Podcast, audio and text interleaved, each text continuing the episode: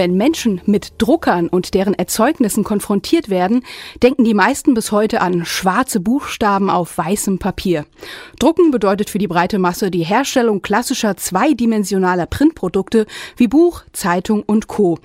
Eine Vorstellung, die seit geraumer Zeit kontinuierlich bröckelt. Denn mit dem Einzug des 3D-Drucks in die eigenen vier Wände hat sich der Begriff des Druckens maßgeblich verändert. Mit Hilfe mittlerweile erschwinglicher Geräte im niedrigen vierstelligen Preisniveau werden nicht mehr länger nur Dokumente oder Formulare gedruckt, stattdessen kommen eigens kreierte Schlüsselanhänger, Flaschenöffner oder Schmuckaccessoires aus dem Drucker geschossen. Echte, greifbare, dreidimensionale Produkte in Farbe. Auch am KIT wird dreidimensional gedruckt. Das KIT Spin-off Nanoscribe erzeugt dreidimensionale Modelle auf Basis laserlithografischer Systeme. Das Besondere dabei, die Produkte sind so erstaunlich klein, dass sie mit bloßem Auge kaum erkennbar sind. Winzige Modelle im Mikro- und Nanometerbereich. Im Interview mit Radio KIT-Redakteur Armin Mirfalla gewährt Dr. Fabian Niesler, Application Manager bei Nanoscribe, tiefe Einblicke in die Welt des 3D-Drucks. Herr Dr. Niesler, das Thema 3D-Druck ist ja eines, dem in den letzten Jahren immer mehr auch mediale Aufmerksamkeit zuteil wurde. Bisweilen herrscht ein regelrechter Hype um das Thema. Wie erklären Sie sich die Faszination, die vom 3D-Druck auszugehen scheint? Ähm, ich denke, in erster Linie ist es äh, die Möglichkeit, oder sind es die Möglichkeiten, dreidimensionale Objekte herzustellen, die ansonsten mit, mit anderen Technologien äh, nicht herstellbar sind. Also ich würde sagen, man, man hat irgendwie eine Idee und man kann aus dieser Idee dann das Produkt herstellen über einen 3D-Drucker. Und diese Materialisierung der Idee, das ist der, der Reiz, den das äh, 3D-Druck oder 3D-Druckthema überhaupt auf den ähm, sozusagen für die breite Masse interessant macht. Nun schreiben viele Experten und Beobachter dem 3D-Druckverfahren das Potenzial zu, die Welt verändern zu können, also positiv verändern zu können. Würden Sie dieser These beipflichten? Oder anders gefragt, wie revolutionär ist der 3D-Druck tatsächlich? Ich denke, man muss den Hype von den, von den eigentlichen Fakten trennen. Das Thema 3D-Druck ist letztendlich nur eine andere Bezeichnung als additives Manufacturing, was man sonst in, als Herstellungsmethode schon in, in den Ingenieurswissenschaften eigentlich kennt. Und ähm, additive Herstellungsverfahren oder Additive Manufacturing gibt es schon seit 20, hm, 25 Jahren und wird im Bereich des äh, Rapid Prototyping, das heißt des, des Prototypenerstellens, äh, eigentlich auch schon standardmäßig eingesetzt. Und man muss im Prinzip den Hype von den Fakten eigentlich trennen. Einige Experten sehen in den neuen Möglichkeiten des 3D-Drucks auch eine Veränderung des globalen Wirtschaftssystems. Und zwar indem die Arbeitsteilung zwischen erfindenden Ländern wie Deutschland auf der einen Seite und bis dahin produzierenden Ländern wie China in Zukunft obsolet werden könnte. Welche Bedeutung hat die Etablierung des 3D-Drucks für das Siegel Made in Germany? Also ich denke, dass das ist jetzt schon so, dass Made in Germany ja häufig auch einfach gleichbedeutend ist mit der mit der Idee oder der, der Ingenieursleistung, die hinter dem eigentlichen Produkt steht. Natürlich ist Made in Germany auch die, die Herstellung im Land, aber man muss natürlich die Ideen von, von der Produktion eigentlich trennen. Und mit der Hilfe des 3D-Druckers ist es wieder möglich, die Produktion in das eigene Land zu holen, wo, wo die Hoffnung vieler Länder eigentlich drauf liegt, gerade in den USA, das China wieder wegzunehmen und die Produktion in das eigene Land zu holen. Bevor ein 3D-Drucker ein dreidimensionales Produkt überhaupt herstellen kann, bedarf es einer virtuellen Druckvorlage. Reale Gegenstände, von denen der 3D-Drucker eine Kopie produzieren soll, werden dafür aus verschiedenen Blickwinkel aus verschiedenen Perspektiven abfotografiert, eingescannt, um anschließend dann am PC rekonstruiert bzw. simuliert zu werden. Ist das die Methode, die auch Sie bei Nanoscribe anwenden? Was Sie ansprechen, ist letztendlich das 3D-Scannen von Objekten und diese dann in ein Material wieder zu überführen über die Maschine des, des 3D-Druckers. Was aber auch eine Möglichkeit ist, ist überhaupt ohne eine Vorlage etwas zu erschaffen. Das bedeutet, ich kann die Struktur, die ich am Ende haben möchte, rein am Computer design, brauche keine echte Vorlage, um am Ende dann trotzdem ein echtes Teil oder Produkt zu haben. Der herkömmliche Drucker im Büro, der wird mit Papierblättern gefüllt. 3D-Drucker hingegen hantieren mit teilweise ganz unterschiedlichen Materialien. Ob äh, Sand, Plastik, Eisen oder Kunststoffgemische. Bei Nanoscribe bildet sogenanntes lichtempfindliches Lack die Materialgrundlage. Welche Rolle spielt das Material für das Druckverfahren selbst? Im Prinzip sind die äh, die verschiedenen 3D-Drucktechniken so vielfältig, wie Sie angesprochen haben, auch schon die Materialvielfältigkeit ist. Ähm, und für jedes Material gibt es einen geeigneten ein oder mehr geeignete Technologien, um das zu verarbeiten. Im Bereich der Zwei-Photonen-Polymerisation, die wir verwenden, um eben lichtempfindliche Photopolymere auszuhärten, gibt es eigentlich äh, nur die Einphotonabsorption, mit der man über sozusagen Absorption eines Photons den Lack lokal sozusagen aushärtet oder aber in unserem Fall über die Zwei-Photonen-Polymerisation, über die Fokussierung von einem Infrarotlaserstrahl im, im Bereich des Fokus äh, aushärtet. Und damit ist unser Verfahren abgestimmt nur auf Foto, sagen wir so, in lichtempfindliche Fotolacke. Die Materialien bestimmen sozusagen die physikalischen Prozesse, die, ähm, mit denen sie dann ausgehärtet oder verändert werden.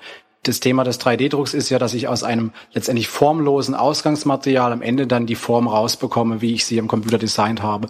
Und dann gibt es eben verschiedene physikalische Methoden, um das formlose Ausgangsmaterial in die Endform zu überführen. Das Paradoxe bei Nanoscribe ist die Tatsache, dass die Dreidimensionalität der Druckerzeugnisse mit bloßem Auge gar nicht erkennbar ist, sondern nur unter dem Mikroskop. Denn die Produkte sind so erstaunlich klein, dass sie eigentlich gar nicht wirklich greifbar sind. Worin liegt der Nutzen, der konkrete Gebrauch solcher immens kleinen dreidimensionalen Drucke?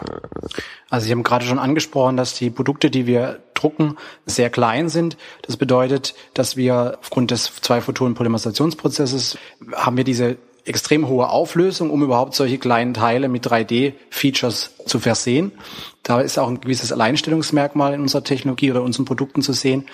Und wir, wir haben den allgemeinen Trend der Miniaturisierung und wir haben sozusagen das hochauflösendste 3D-Druckverfahren am Markt und können dann diesen Miniaturisierungstrend eigentlich folgen und Produkte herstellen, die, obwohl sie so klein sind, kleine 3D-Features haben. Gibt es wesentliche Unterschiede im Vergleich zum Druckverfahren in Normalgröße? Also kann man sagen, es ist einfacher oder schwerer, äh, Produkte im Mikro-Nanometer-Bereich zu drucken?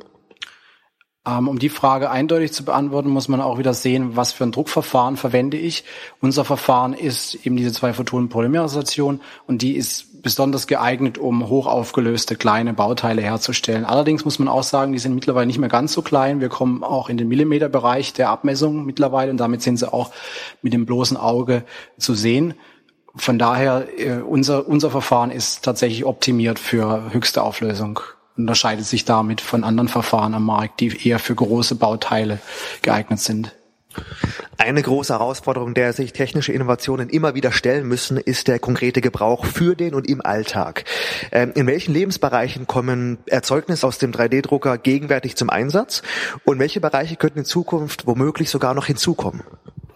Also wenn man nach den Anwendungen der 3D gedruckten Bauteile fragt, dann muss man sich vor allem die Frage stellen, was machen denn 3D gedruckte Bauteile besser als konventionell oder sagen wir mal so mit anderen Verfahren hergestellten Bauteile. Und da ist zum einen zu nennen, dass es mit dem 3D-Druck möglich ist, sehr komplexe Bauteile äh, herzustellen. Komplex heißt, es sind sie können sehr porös sein, sie können eine innere Struktur ähnlich eines Knochens haben.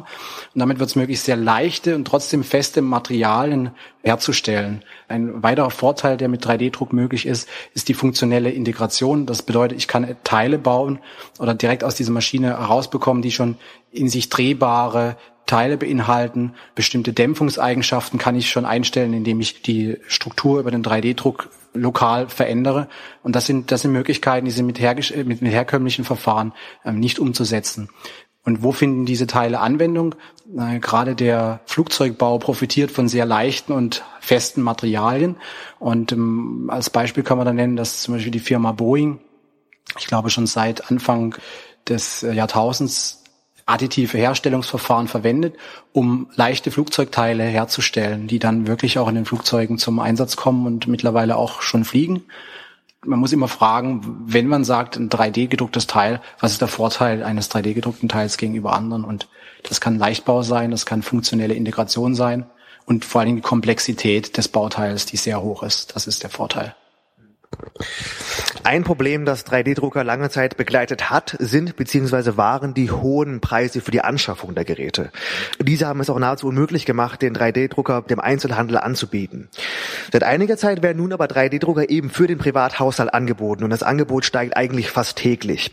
Die Preise liegen im Schnitt auch mittlerweile im niedrigeren vierstelligen Bereich. Gibt es konkrete Gründe für diesen Preisabfall und die damit einhergehende Erschwinglichkeit der Geräte bzw. der Drucker? Ich denke, zum einen ist das Auslaufen der Patente zu nennen. Das heißt, es müssen eben keine Lizenzgebühren mehr für, für diese Technologien bezahlt werden, wenn ich ein Produkt darauf aufbauend auf den Markt bringen möchte. Das Auslaufen der Patente ist ein Grund. Zum anderen aber auch der, der Grund, dass diese Verfahren dieser sehr günstigen Drucker auch keine hohen Ansprüche an die Materialqualität und dergleichen stellen. Gerade diese Drucker, die Sie erwähnt haben, funktionieren meistens nach dem Heißklebepistolenprinzip. Das heißt, ich verfahre einfach einen, einen heißen Druckkopf, der so verflüssigtes Plastik lokal absetzt und das Abkühlen des Plastiks verfestigt es wieder lokal. Und dann baue ich eben in einem Schicht-für-Schicht-Verfahren diese Strukturen auf. Und das ist etwas, was eigentlich eine relativ günstige Technologie ist und mittlerweile auch nicht mehr mit Patenten belegt ist. Und das hat zum Teil zum Durchbruch dieser Technologie geführt. Nun gibt es neben aller Begeisterung und Faszination eben auch vereinzelte kritische Stimmen, die mögliche Missbrauchsgefahren des privaten 3D-Druckers und des privaten 3D-Druckens beschreien. Ein Kritikpunkt reibt sich beispielsweise an der Möglichkeit der privaten Waffenproduktion. Können Sie solchen Argumentationen folgen? Also ich bin sehr erstaunt, dass die Produktion der, also die Möglichkeit, Waffen herzustellen, äh, so, so einen Hype auslöst bei der breiten Masse. Denn wenn man sich überlegt, wenn ich wirklich das Interesse habe, eine Waffe herzustellen, dann besitze ich die Technologien oder Zugang zu diesen Technologien nicht erst seit dem 3D-Druck. Was brauche ich dazu? Ich brauche äh, irgendwelche äh, drehenden, abspanenden äh, Verfahren, um, um diese Teile für eine Waffe herzustellen dass das für so einen Hype gesorgt hat. Ich kann es nicht ganz verstehen. Vielleicht ist die Vorstellung der Leute eher, sie drücken auf den Knopf und ihnen kommt die funktionsfähige Pistole aus dem 3D-Drucker raus. Der kann ich versichern, so einfach ist das Ganze nicht in der Praxis. Und letztendlich ist dann die Frage, wenn wir sagen, man kann Waffen drucken, eben eine Pistole, woher kommt denn die Munition? Auch das kann ich nicht mit einem 3D-Drucker herstellen. Von daher muss man das relativieren. Also ich würde das ja nicht als Gefahr sehen.